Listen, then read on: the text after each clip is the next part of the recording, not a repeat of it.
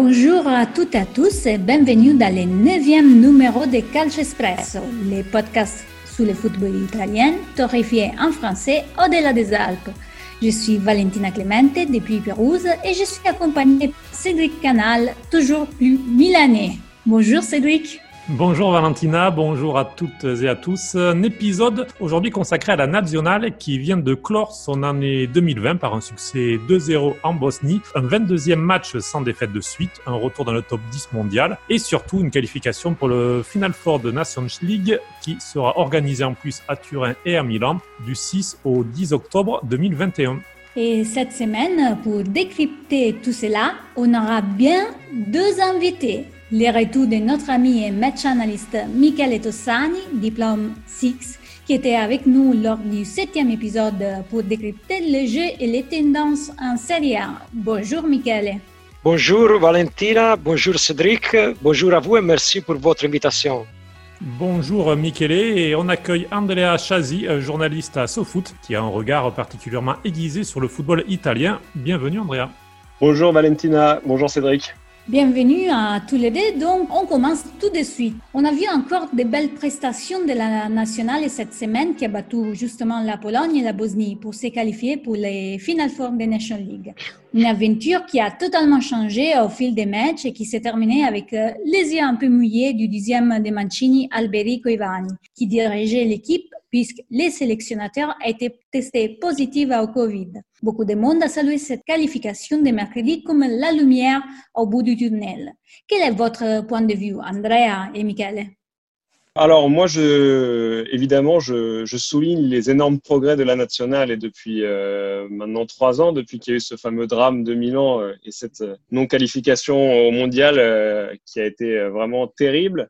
Le bout du tunnel, euh, je ne sais pas. Je pense que ça, on le saura, à mon avis, euh, en juin prochain avec euh, le, championnat d'Europe, vu ça fera quand même cinq ans que l'Italie, en juin prochain, que l'Italie n'a pas disputé une grande compétition, ce qui peut paraître un peu aberrant quand on parle de l'Italie, mais c'est malheureusement le cas. Et je pense que ce sera là que l'on pourra dire si oui ou non on voit le, bout du tunnel. Par contre, ce qui est rassurant, évidemment, et notamment sur ces deux derniers matchs face à la Pologne et, la Bosnie, c'est qu'on a vu une nationale et qui a été vraiment maître de son destin et de ses matchs à chaque reprise. Et ça, ça n'a pas souvent été le cas ces dernières années. C'est le cas depuis quelques mois, mais ça n'a pas toujours été le cas. Pour moi, il a été une très belle victoire, bien sûr, mais vous avez joué contre la Pologne et la Bosnie. C'est un peu tôt pour parler d'une très bonne équipe. Oui, la presse a beaucoup parlé de cette victoire, mais c'est la même presse qui viendra critiquer le jeu de Mancini à la première défaite.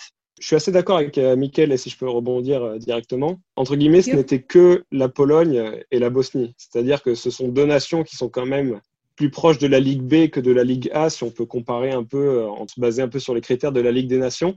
Et j'attends de voir, moi, en tout cas, ce que donnera cette nationale et face à des équipes comme la France ou l'Espagne, par exemple, qui sont peut-être deux des meilleures nations au monde actuellement. Et je pense que c'est à ce moment-là, quand elle se frottera à gratin mondial, au top mondial, si je peux m'exprimer ainsi, qu'on en saura un peu plus sur la réelle valeur de, cette, de cette Italie.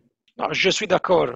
En tout cas, après le, traumatisme de novembre 2017, tu, tu, en parlais, Andrea, et cette élimination en barrage qui priva la, la nationale et du mondial 2018, on peut dire qu'on a malgré tout assisté à une reconstruction assez rapide qui porte un nom, donc euh, Roberto Mancini, qui a été nommé sélectionneur en mai 2018. Après deux défaites lors des cinq premiers matchs, c'était contre la France et le Portugal, deux gros adversaires. Depuis, l'Italie en est à 17 victoires et 5 nuls depuis octobre 2018. En ce début de saison, en seulement 8 matchs, Mancini a déjà utilisé 44 joueurs c'est indéniable que de toute façon, depuis que euh, Roberto Mancini a repris en main euh, la nationale, et le bilan est, est positif. Et d'ailleurs, c'est assez amusant parce que quand on se souvient lors de sa nomination, du, du, hmm. scepticisme un peu ambiant autour de sa nomination. Euh, je pense qu'il a fermé quelques bouches depuis, ça c'est clair. Et justement, cette, cette, utilisation large et cette revue d'effectifs, comme euh, tu, tu, le disais Cédric, d'une de, quarantaine de joueurs, elle est importante parce que aujourd'hui, il y a encore des secteurs, et on, je pense qu'on l'évoquera plus tard, euh, dans lesquels cette nationale n'a pas encore totalement déterminé quels sont ses hommes clés. Et je pense notamment devant. Et c'est pour ça que je ne veux pas trop spoiler le, la suite du podcast. Voilà, il manque encore euh, et c'est pour ça que je disais tout à l'heure qu'on n'est pas encore sûr de savoir si la nationale est, sortie du tunnel, parce qu'il manque encore à cette Italie, je pense, des joueurs cadres et clés, de définir quels sont ces joueurs cadres et clés euh, dans des endroits où cela fait la différence, et je pense notamment devant. Euh, Justement, Michael, tu peux nous décrypter les Jeux de l'Italie avec une organisation qui change avec et sans les ballons? Oui, le, le système de jeu d'origine, c'est le 4-3-3, mais il, euh, il, change beaucoup avec et sans le ballon, comme tu l'as souligné. Sans le ballon, c'est une 4-1-4-1. Mais avec le ballon, c'est plus intéressant c'est une 3-2-5 avec 5 joueurs responsables de la construction et 5 autres qui attaquent la moitié des terrains adversaires. C'est un jeu, un jeu très fluide, contemporain, et vous pouvez le voir pratiquer chez beaucoup des équipes actuelles comme le, Manchester City ou le PSG de, de mon Tuchel. Vous savez, j'aime Tuchel particulièrement. Et Andrea, ce style de jeu est donc assez tendance, comme le disait Michele, un club comme en sélection. On peut même parler de, la France, de Deschamps, qui alors certes beaucoup moins dans le jeu de possession que l'Italie, mais qui utilise aussi ces déformations de l'organisation lors des transitions. On a aussi vu travailler la défense à trois. Est-ce que, hum, selon toi, euh, le jeu de l'Italie est assez euh, dans la mouvance actuelle et peut-être même inspire des clubs ou des sélections? Bah, totalement. Le jeu d'Italie aujourd'hui est un jeu très moderne. Euh, on voit qu'il y a des transitions assez rapides, des transitions offensives notamment, où c'est un jeu quand même assez direct, même s'il y a bien, bien, évidemment parfois des phases de possession, mais l'Italie est quand même euh, une équipe qui attaque assez directement. Et au final, je trouve que c'est un peu euh, révélateur de ce qu'on voit un peu tous les week-ends en Serie A sur certaines équipes au caractère offensif. Je pense euh, notamment à Sassuolo, à l'Atalanta, etc. À toutes ces équipes-là, ce sont des, des, équipes qui ont cette capacité à aller très très vite vers l'avant et à faire des différences. Et d'ailleurs, quand on regarde la ligne d'attaque hier soir euh, face à la Bosnie, on a Berardi qui joue à Sassuolo, on a euh, Bellotti qui joue au Torino, qui même si c'est une équipe un peu en difficulté, qui est une équipe qui marque beaucoup de buts, et on a Insigne. Et d'ailleurs, je voudrais revenir, si je peux me, permettre, sur Insigne, Bien mais sûr. c'est pas étonnant en fait si on voit Insigne aussi fort que lors des deux dernières rencontres parce que ce, ce 4-3-3 italien a des similitudes avec le, le 4-3-3 de Maurizio Sarri, je trouve. C'est-à-dire que, euh, d'ailleurs, et c'est aussi pour ça que Jorginho euh, s'exprime aussi très bien, c'est parce que Insigne, il a une, euh, une, possibilité de créer une marge de manœuvre qui est très importante. Il y a peut-être un peu moins de cadre. C'est-à-dire que quand l'Italie, par exemple, lors de la première relance adverse, comme l'a dit Mikel, l'Italie joue en 4-1-4-1, et on voit justement ces, ces cinq joueurs directement presser l'adversaire dans le camp adverse. Et on l'a vu notamment face à la Pologne, qui a vraiment eu d'énormes difficultés à même ne serait-ce que dépasser le milieu de terrain euh, de la nationale. Cette façon de jouer, d'acculer l'équipe adverse euh, dans son camp, ça profite à des joueurs comme Insigne parce qu'ils ont moins d'efforts à faire ensuite. Et forcément derrière, on le voit, Insigne, il ne marque pas sur ces deux, sur ces deux matchs-là, mais il fait deux passes décisives. Il sert euh, Bellotti contre la Bosnie et Berardi contre la Pologne il y a ce but annulé contre la Pologne à cause, euh, euh, je crois que c'est Bellotti qui lui enlève, et il touche le poteau face à la Bosnie. On voit qu'il est vraiment euh, au cœur du jeu. Il a cette capacité, cette envergure internationale qui peut faire de lui l'un des leaders offensifs de, de l'équipe de Roberto Mancini. Pourtant, pour faire un peu l'avocat du diable, on a des, des ressentis très positifs de cette semaine. On a beaucoup de points positifs euh, par rapport au développement de cette équipe nationale. Je vais revenir sur un point de vue exprimé cette semaine par Antonio Cassano dans une radio italienne. Il trouve qu'il manque quand même un peu d'originalité et de créativité par rapport au passé. Est-ce que c'est quelque chose qu'on peut récupérer avec le temps où le foot moderne a amené autant de standardisation qu'on voit peu d'exceptions sous, sous, la pelouse? Je ne sais pas parce que tu n'as pas de, de joueurs comme Roberto Baggio ou Del Piero ou Cassano aussi. Comme Andrea a dit, tu as un joueur comme euh, Insigne très bon joueur, mais un joueur de système. Il n'est pas au niveau de Baggio, Del Piero et d'autres grands fantasistes, trequartistes qu'Italie a, a vu dans un passé. Je rejoins Michel et je pense que pour moi, il y a deux explications à ce que dit Cassano. Il, il n'a pas totalement tort, mais je pense déjà que, et il ne faut pas avoir peur de le dire, mais cette équipe italienne, même si elle joue très bien, en termes de, talent individuel elle reste quand même en dessous des grandes Italies, des, des grandes équipes italiennes de l'époque. Insigne est, un très bon joueur, mais voilà, ce n'est pas un potentiel ballon d'or ou ce n'est pas. Euh, s'il est encore malheureusement au Napoli encore aujourd'hui, il est napolitain, donc ça s'explique aussi, mais c'est qu'aussi il, manque peut-être un palier. Et la deuxième chose, je pense, pour la créativité, il y a aussi un facteur qu'il faut prendre en compte, en compte, pardon, c'est que la fin du calcio d'oratorio, si on peut l'exprimer ainsi, a fait énormément de mal au, au football italien. Et pour euh, compenser justement ce, ce football euh, de rue en fait qu'il y avait avant en Italie et qu'il n'y a plus aujourd'hui. D'une part parce que les jeunes générations ne jouent, jouent beaucoup moins au football qu'avant, et d'autre part parce que voilà le, aussi le christianisme est moins présent en Italie, donc les, les, gens mettent euh, un peu moins les enfants dans ces structures-là. Il faut que l'Italie justement arrive à, reconstruire d'une certaine manière son football et additionner au fait que les centres de formation sont devenus euh, monnaie courante et donc que les joueurs euh, ont moins de personnalité en règle générale, que ce soit sur un terrain ou en dehors. Cette créativité-là, elle sera difficile à retrouver et c'est pour cela que l'Italie euh, va devoir compenser, notamment avec des identités de jeu assez fortes, comme on peut le voir aujourd'hui avec Mancini qui tire le, maximum finalement de ce qu'il a sous la main. Un peu comme c'était pour Conte en 2016 euh, avec euh, l'Euro, on a eu une équipe qui, qui est arrivée où il est arrivé parce que quand même, euh, il y a l'ensemble des comptes qui faisait la différence. Oui, c'est ça. Et honnêtement, l'équipe d'aujourd'hui est bien meilleure que celle qui avait compté en 2016. C'est peut-être ça qui peut être encourageant, c'est que parmi les, les, jeunes joueurs qui s'installent dans cette équipe, que ce soit Barella, que ce soit Bastoni derrière ou même Locatelli au milieu, ce sont quand même des joueurs qui, euh, qui techniquement euh, sont d'un certain niveau et ont encore une marge de progression. Pour Bastoni et, Barella, ils jouent quand même à l'Inter, qui est, euh, si ce n'est le meilleur, l'un des meilleurs clubs italiens actuellement. L'horizon n'est pas sombre, mais, mais c'est clair qu'il va falloir encore attendre un petit peu pour savoir si l'Italie pourra retrouver justement cette créativité et finalement de nouveaux grands joueurs qu'elle n'a plus depuis quelques années. Et surtout, le point faible de l'Italie semble être le poste d'avant-centre. Immobilier, certes, souligneur européen la saison passée, mais peine à être réellement efficace en sélection. Idem pour Bellotti, même s'il a marqué lors, de ce mercredi soir en atteignant les 10 buts en sélection. On a aussi vu Caputo, pourquoi pas également Moïskine, même si Mancini semble plutôt l'imaginer comme un ailier. Personne ne s'impose. Est-ce un vrai problème ou est-ce qu'on peut encore gagner 109 comme l'a fait en partie l'Espagne euh, il y a euh, quelques années, qu'il y avait Fabregas qui jouait en faux avant-centre euh, à l'époque, même s'il y avait Torres ou Villa sur le banc? Michele? Oui, bien sûr, c'est un problème. En ce moment, euh, Immobile, il est un avant-centre, on peut dire, euh, cisalpino, hein, cisalpine. Chaque fois qu'il a traversé les Alpes, il y a eu des problèmes, des problèmes avec Séville, avec le Borussia Dortmund et avec les Azzurri aussi. Belotti, il, il ne semble pas prêt. Sur Keane, il est trop tôt pour euh, l'évaluer à ce niveau. Je pense qu'en ce moment, le, plus près soit Caputo, qui joue dans, dans un système similaire avec les, Sassuolo de, de Zerbe. Surtout, Andrea, qu'on voit Berardi qui est en train de bien marcher, donc on pourrait pourquoi pas imaginer les, les voir ensemble euh, en sélection, même si ça peut paraître bizarre de se dire euh, que c'est l'attaque de Sassuolo qui va porter la nationale, mais euh, ce duo fonctionne en club et pourrait fonctionner en sélection.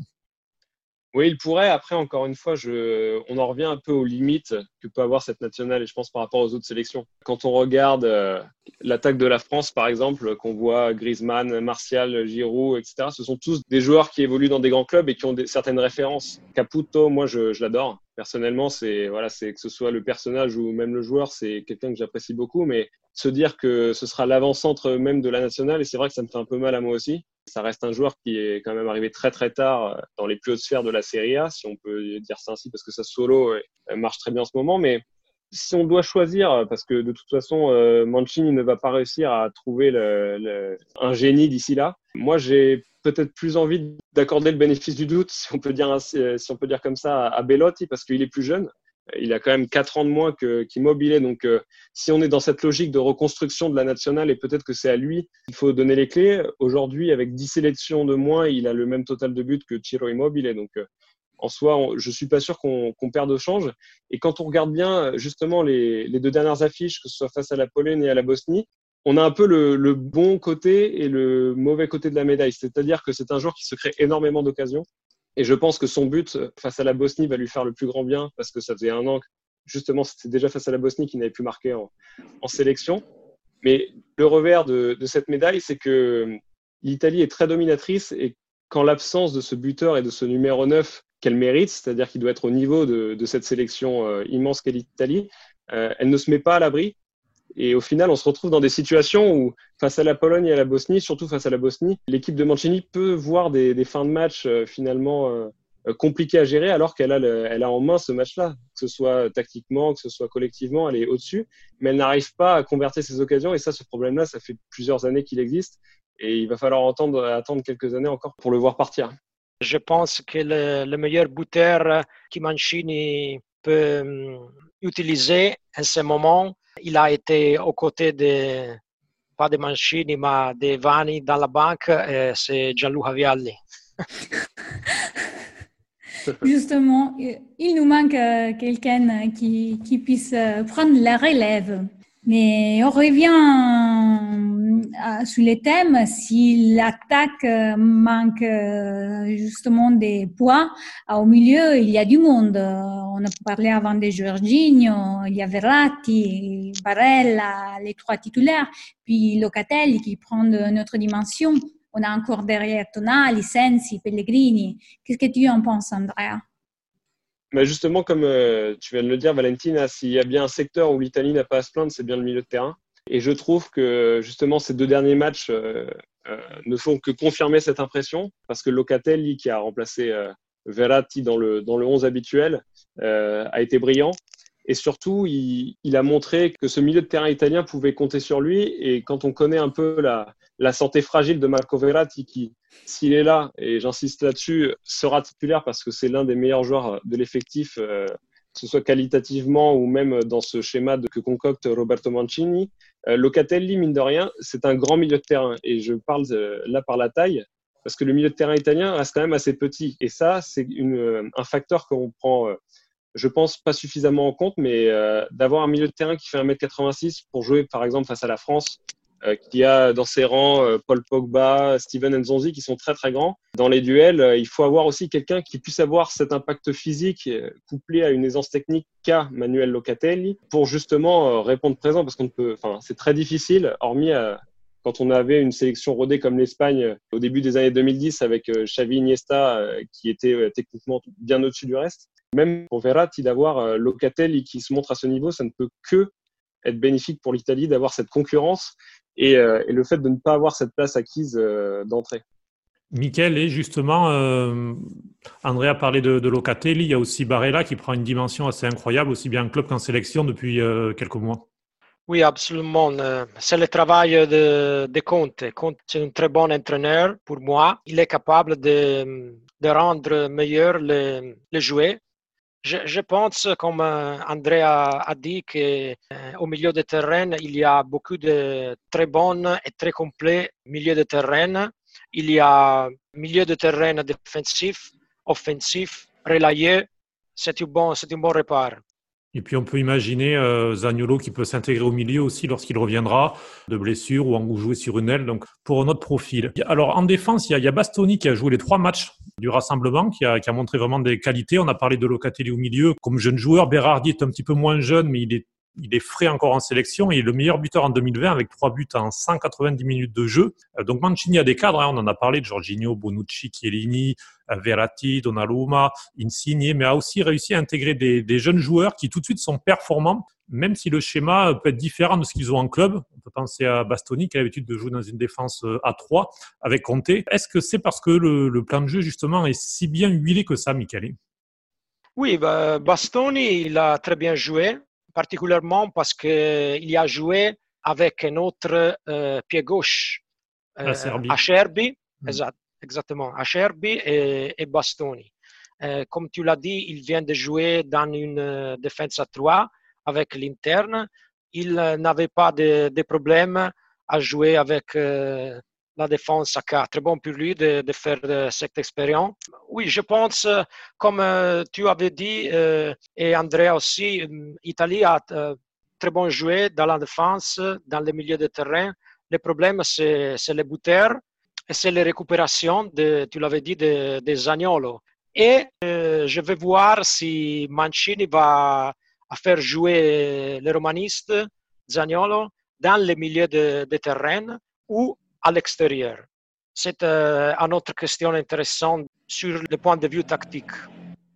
Changeons un petit peu de sujet. Trois Parisiens pourraient être à l'Euro avec l'Italie. Florenzi était même capitaine mercredi. Verratti un cadre et Keane un espoir qui Mancini porte avec lui. Un mot sur eux, Andrea?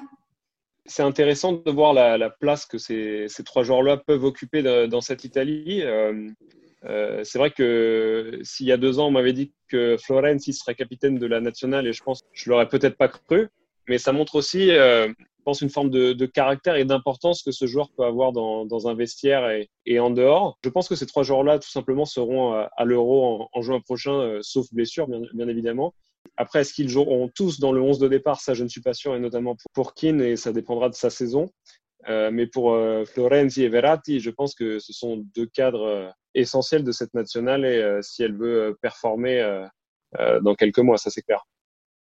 On en a parlé en début de, l'émission, après deux ans sans vrai test, si ce n'est peut-être, on peut dire, les, deux matchs contre les Pays-Bas. En 2021, la Squadra Azzurra aura l'Euro, avec pour l'instant donc les matchs de poule à Rome, si l'UEFA ne change pas la formule de la compétition qui est censée se jouer dans 12 pays. Puis ensuite, il aura donc la Nations League avec euh, la France, la Belgique et l'Espagne comme adversaires en octobre. L'Italie peut-elle être déjà considérée, selon vous, parmi les favoris de ces deux compétitions? Est-ce que pour vous, là, la Squadra Azzurra fait de nouveau peur? Faisons un petit tour de table. On commence avec Valentina? Bah, c'est sûr que c'est un, moment très positif et je pense euh, que là, les, les tests euh, de l'euro, euh, ça va être capital pour, pour, comprendre la suite parce qu'on sait que dans ces contextes-là, l'Italie, ce sont des passages crucial. Donc, euh, je pense qu'à ce moment-là, euh, on verra vraiment quel peut être, surtout de, euh, au niveau du passage pour, pour l'intégration des joueurs, les niveaux de cette équipe nationale. après la National League, oui, ça va être important, mais on reste quand même encore dans un cadre d'une compétition jeune. Après, les mondiales, on y croit parce qu'on a besoin d'y revenir. Andrea, est-ce que selon toi, l'Italie euh, fait peur à la France, à l'Espagne, à l'Allemagne, à l'Angleterre, qui sont les, favoris habituels euh, d'un euro?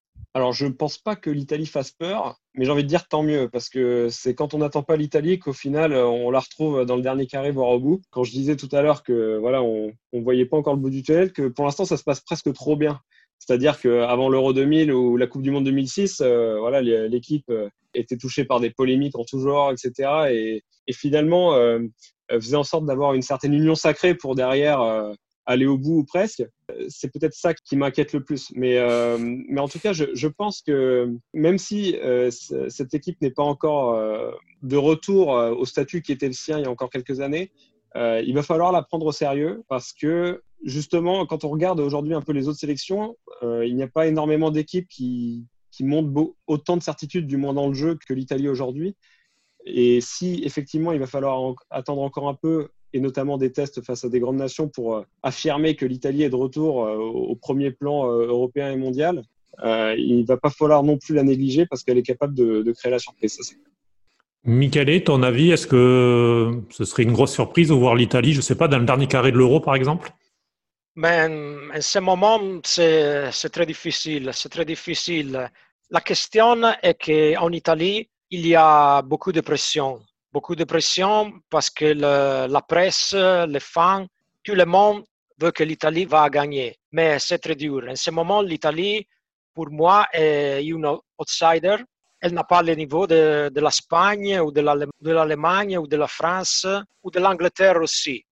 Peut-être pour être un tout petit peu plus optimiste euh, que par rapport à ce que je viens de dire, euh, voilà, dans, cette décennie entre guillemets assez noire pour le football italien euh, en termes de, d'équipe nationale. L'Italie a toujours su euh, bien performer à l'Euro. Valentina l'a dit tout à l'heure en, 2016 euh, avec une équipe où on était presque soulagé qu'elle se débrouille aussi bien, a quand même fait quart de finaliste. En 2012, ils, vont jusqu'en finale avec un jeu flamboyant qui avait mis tout le monde d'accord. Donc, on a envie de se dire, allez, 2021, voilà, ça va pour la troisième fois consécutive, ce sera du bonheur et du plaisir, quoi.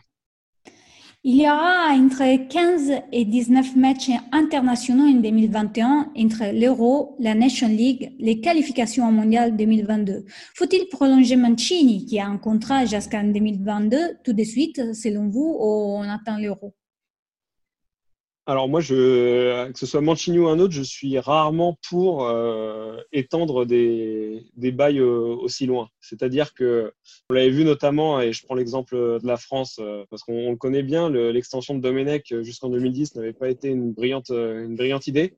Là, je suis un peu sur cette même longueur d'onde pour Mancini, même si le fond de jeu est totalement différent, et uniquement parce que le contrat est jusqu'en 2022. C'est-à-dire que là, il y a encore entre guillemets deux ans pour voir venir et euh, il n'a pas encore discuté de grandes compétitions. On ne sait pas comment l'Italie va figurer euh, dans, une compétition en l'espace de quelques semaines où le niveau va être tout autre, où l'exigence va être beaucoup plus importante et où justement c'est là qu'on va attendre l'Italie. C'est-à-dire que, que l'Italie euh, soit implacable lors des éliminatoires, c'est très bien, mais on a envie que l'Italie retrouve les sommets. Donc je pense que il faudrait que la, fédération attende de voir ce que va donner l'Italie, notamment dès le prochain Euro, et même voir lors de la Coupe du Monde 2022, avant de prendre une décision et de savoir si c'est la bonne, euh, bonne idée euh, d'aller avec Mancini, pourquoi pas jusqu'en 2024 ou après. Michael, tu parlais de la pression. Est-ce que le fait de le prolonger, ça pourrait peut-être aussi le mettre avec de la tranquillité d'esprit? C'est une bonne question. Je, ne sais pas, mais euh, je pense que Mancini va partir après le, tournoi parce que le, travail avec l'équipe nationale, c'est intéressant, c'est un, un beau travail, mais euh, je pense que Mancini veut retourner à entraîner un club.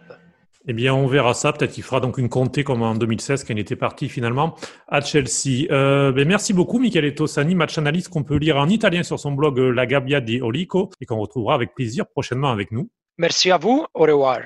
Et merci Andreas Chazzi. Euh, on espère se retrouver bientôt ici. En attendant, bien sûr, on peut te lire sur SoFoot et SoFoot.com. Merci à vous. À la prochaine avec plaisir. Ciao.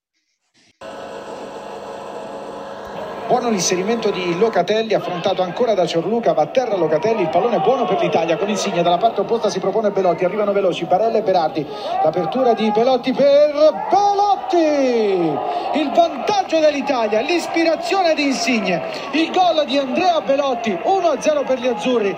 Poi arriva Locatelli, si propone Emerson, viene incontro Insigne, Emerson ricomincia da Locatelli, morbido per Belotti. Anzi, Berardi, Berardi, un super gol di Berardi. Et maintenant, on passe à l'espresso de la semaine. C'est à ton tour, Cédric. Et oui, Valentina, je souhaitais faire un petit zoom sur un livre que je viens de lire, Contro il calcio moderno de Pierluigi Spagnolo. Vous pouvez retrouver ma chronique sur notre site, calcioespresso.com. Le journaliste de la Gazzetta dello Sport, spécialiste du mouvement euh, des tifosi en Italie, qui a notamment écrit I Libelli degli Stadi, euh, les rebelles des stades en 2017, euh, dresse un bilan sur l'évolution du football un sport populaire, le sport le plus populaire qui semble avoir vécu son âge d'or lors des années 70-80 à le lire. Et puis, bon, il y a eu des incidents en tribune euh, qui ont entraîné pas mal de règles de changements. Et puis, il y a bien sûr eu euh, dans les années 80 euh, et surtout 90 en Italie les télévisions payantes. Et le football s'est transformé. Les supporters sont toujours plus devenus des clients. Spagnolo rappelle une phrase d'Adriano Galliani, l'ancien bras droit de Silvio Berlusconi à l'AC Milan. Quand on a acquis le club en 1986, la billetterie représentait 90% des recettes. Aujourd'hui, le mix, c'est 60% des droits télé, 25% les sponsors et 15% la billetterie les 85% sont à conquérir comme n'importe quelle autre entreprise. Donc, euh, ça date de 2006. En 2020, on est à peu près sur les mêmes euh, pourcentages. Actuellement, avec le, Covid, euh, nous vivons le football à huis clos ou presque. Et c'est un fait, mais déjà, avec la hausse des prix des places, la diminution de la taille des stades, on a assisté à une sélection des spectateurs au fur et à mesure, avec le profit et l'ordre qui ont été privilégiés à la passion. Et la télé omniprésente en Italie et chez les pays voisins, la recherche effrénée des revenus avec le sponsoring, le marchandising, mais surtout aller vers d'autres territoires avec les matchs délocalisés, la Super Champions qui est euh, un projet toujours plus présent. On voit qu'il y a vraiment une course euh, qui semble infinie vers l'argent. On peut dire qu'on est sous la même longueur d'onde dans certains points de vue, euh, sous un manque des côtés populaires du foot qui devient de plus en plus euh, important. Et c'est pour ça que moi aussi, je me suis penchée sur deux petits trucs dans mon, mon espresso. Et tu voulais commencer euh, à quelque chose de, léger, on va dire. En tout cas, d'humoristique un petit peu. Je reviens sur une vidéo qui est sortie il y a quelques jours euh, de euh, Giovanni Trapattoni. Tout le monde connaît les Kaiser, comme on, mhm. l'appelait aussi en Italie après son passage en Allemagne.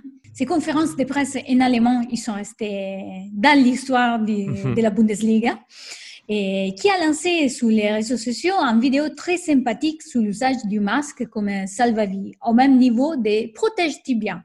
Un message simple, important et qui fait quand même sourire pour un petit peu de bonne humeur qui on a besoin, Cédric, en ce moment, je pense. Effectivement. Et puis tu voulais aussi euh, revenir sur un programme télé qui est en Italie depuis euh, le début de semaine, euh, diffusé sur la Sky. Et tout à fait, on revient encore, pardonnez-moi, mais vu que j'ai pu les voir cette semaine à la télé, io sono Francesco Totti, dont Cédric avait déjà parlé et d'ailleurs vous pouvez retrouver son article sur notre site parce qu'il était allé au cinéma, aller regarder. Moi, j'ai attendu la télé. Et son histoire, c'est un peu une métaphore du, du foot moderne. Et on revient à ce que tu disais, ton, ton à toi. Avec lui, on revient aux racines de qu'est-ce qu'on a connu comme les vrais foot populaires. Et son idée, c'est un peu les moments du passage verso un calcio moins romantique avec euh, moins d'improvisation. Personnellement, je sens qu'il y a trop d'attention donnée aux statistiques et moins à la beauté du geste, qui probablement standardise le jeu, comme on disait dans notre euh, émission et il disait aussi Andrea auparavant. Ces problèmes, c'est un reflet des règles adoptées par les écoles de foot où il y a un étouffement de la créativité signalé par plusieurs spécialistes. Dans ce film documentaire, on peut justement revenir sur euh, l'un des points forts, ce sont les images d'archives. On voit Francesco Totti lorsqu'il a 8 ans, 10 ans, 12 ans, qu'on le voit avec euh, jeune à la Roma. Euh, et il y a notamment un passage dans le film très intéressant où on, voit qu'il fait les mêmes gestes lorsqu'il avait 14-15 ans dans les équipes de jeunes de l'AS Roma, puis lorsqu'il est professionnel et qu'il a 25-28 ans en tant que capitaine de la Roma, on voit c'est toujours ce, ce football d'instinct qu'il y avait chez lui. Tout à fait. Et c'est pour ça qu'on vous invite dès que possible, parce que malheureusement, on ne peut pas vous donner encore une date précise euh, sous sa mise en ligne en France. Mais on espère bientôt vous pourrez partager et revenir vers nous avec euh, votre impression. Et puis pour nous, c'est déjà terminé pour ce neuvième euh, podcast de la saison, Valentina. Vous pouvez euh, donner votre avis, des idées de sujets, d'invités sur notre site calcioespeciaux.com et nous contacter directement pour des questions ou des idées de partenariat par mail à contact.calcioespeciaux.gmail.com. Vous pouvez aussi écouter les catalogues de Calcio Espresso sur notre site et les principales plateformes comme Acast, Spotify, Deezer, Google Podcast ou encore Apple Podcast. Et nouveauté, Calcio Espresso est diffusé sur Radio Italiana Vera.